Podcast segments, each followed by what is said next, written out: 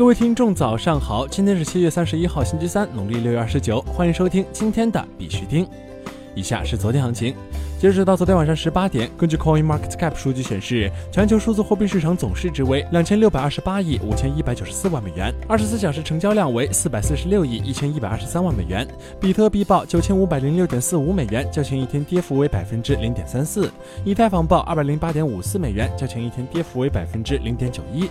昨天的恐慌与贪婪指数为二十二，前天为十九，恐慌程度稍有缓解，等级为极度恐惧。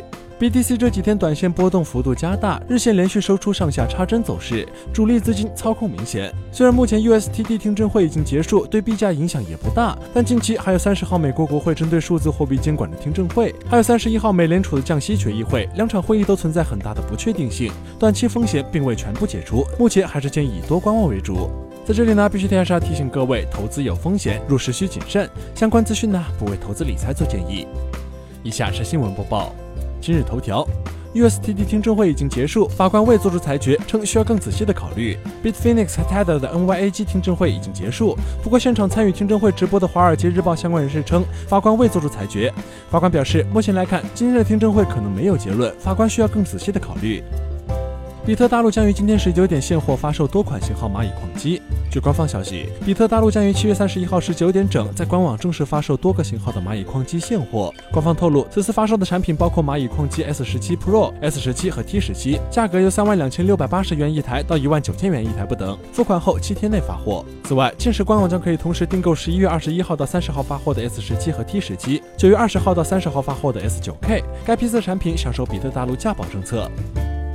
国内新闻：党媒版权联盟成立，依托区块链技术搭建人民版权平台。在昨天全国党报网站高峰论坛上，党报版权联盟在会上正式成立。人民舆情数据中心执行主任、人民在线执行总经理董萌军介绍了人民版权平台的相关情况。据介绍，人民版权依托区块链技术打造了版权联盟链。人民版权联盟链将引入国家监管机构、权威媒体机构、出版集团、版权中心、仲裁机构、公证机构、互联网法院等核心节点，打通版权保护全链条。平台将依托区块链技术在上链后数据的完整性和不可篡改改性，大幅降低司法过程中的证据取证与保全成本。快速实现版权认证、取证、维权、诉讼全流程线上化。人民版权利用区块链分布式账本及智能合约特性，生成版权确权追踪链路，实现多方信息实时共享。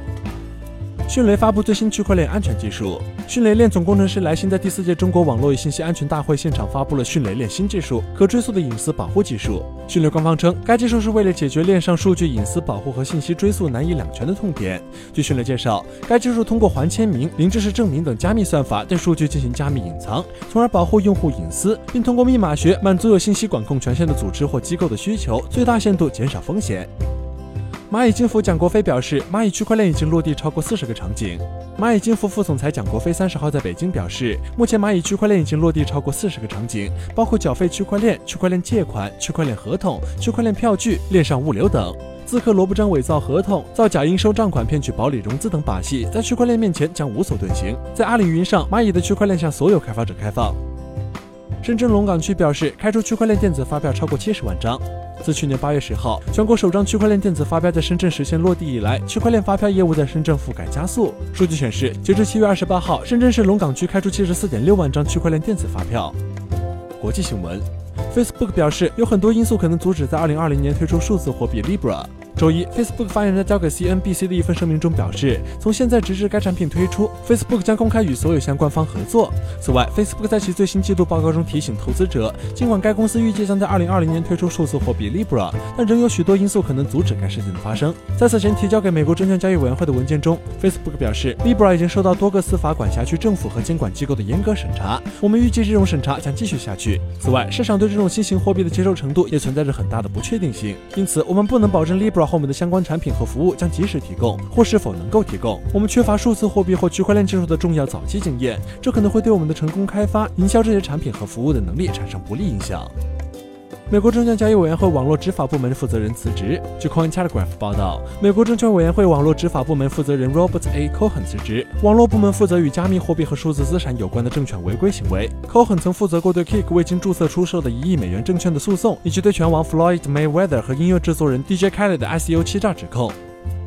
乐天钱包计划推出加密货币交易所 Rakuten Wallet。七月二十九号，乐天钱包宣布其加密货币交易所 Rakuten Wallet 的推出进展，计划尽快推出。该公司表示正致力于质量改进和安全性提升。此外，Rakuten Wallet 将提供 BTC 和 JPY、ETH JPY 以及 BCH 和 JPY 的交易对市场。马耳他金融服务管理局提议为 STO 制定综合立法框架。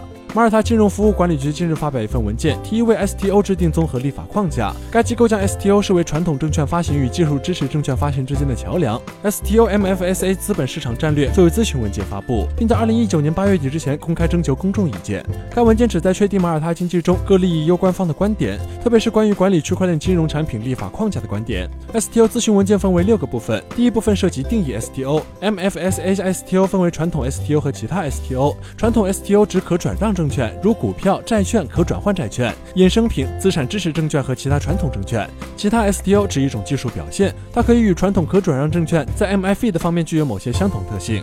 第三部分概述传统 STO 的其他持续义务，发行人可以修改其任何产品的情况，涉及从马耳他当局获得新的许可证。